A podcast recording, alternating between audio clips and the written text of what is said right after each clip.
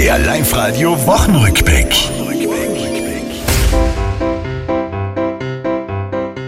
Die Lachnummer, die SPÖ, das Auszählungsdebakel, da wär bald sicherer das Los oder ein Orakel.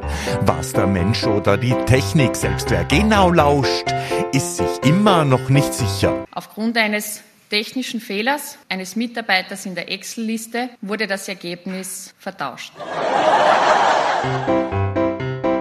In Tirol am Start die besten Bergläufer und Innen wollen bei der WM eine Medaille gewinnen. Die Strecken, die sind schwer, der Veranstalter meint toll und schon fast ein bisschen bös. Ich möchte nicht sagen, dass es fies ist, aber sie sind schon sehr anspruchsvoll.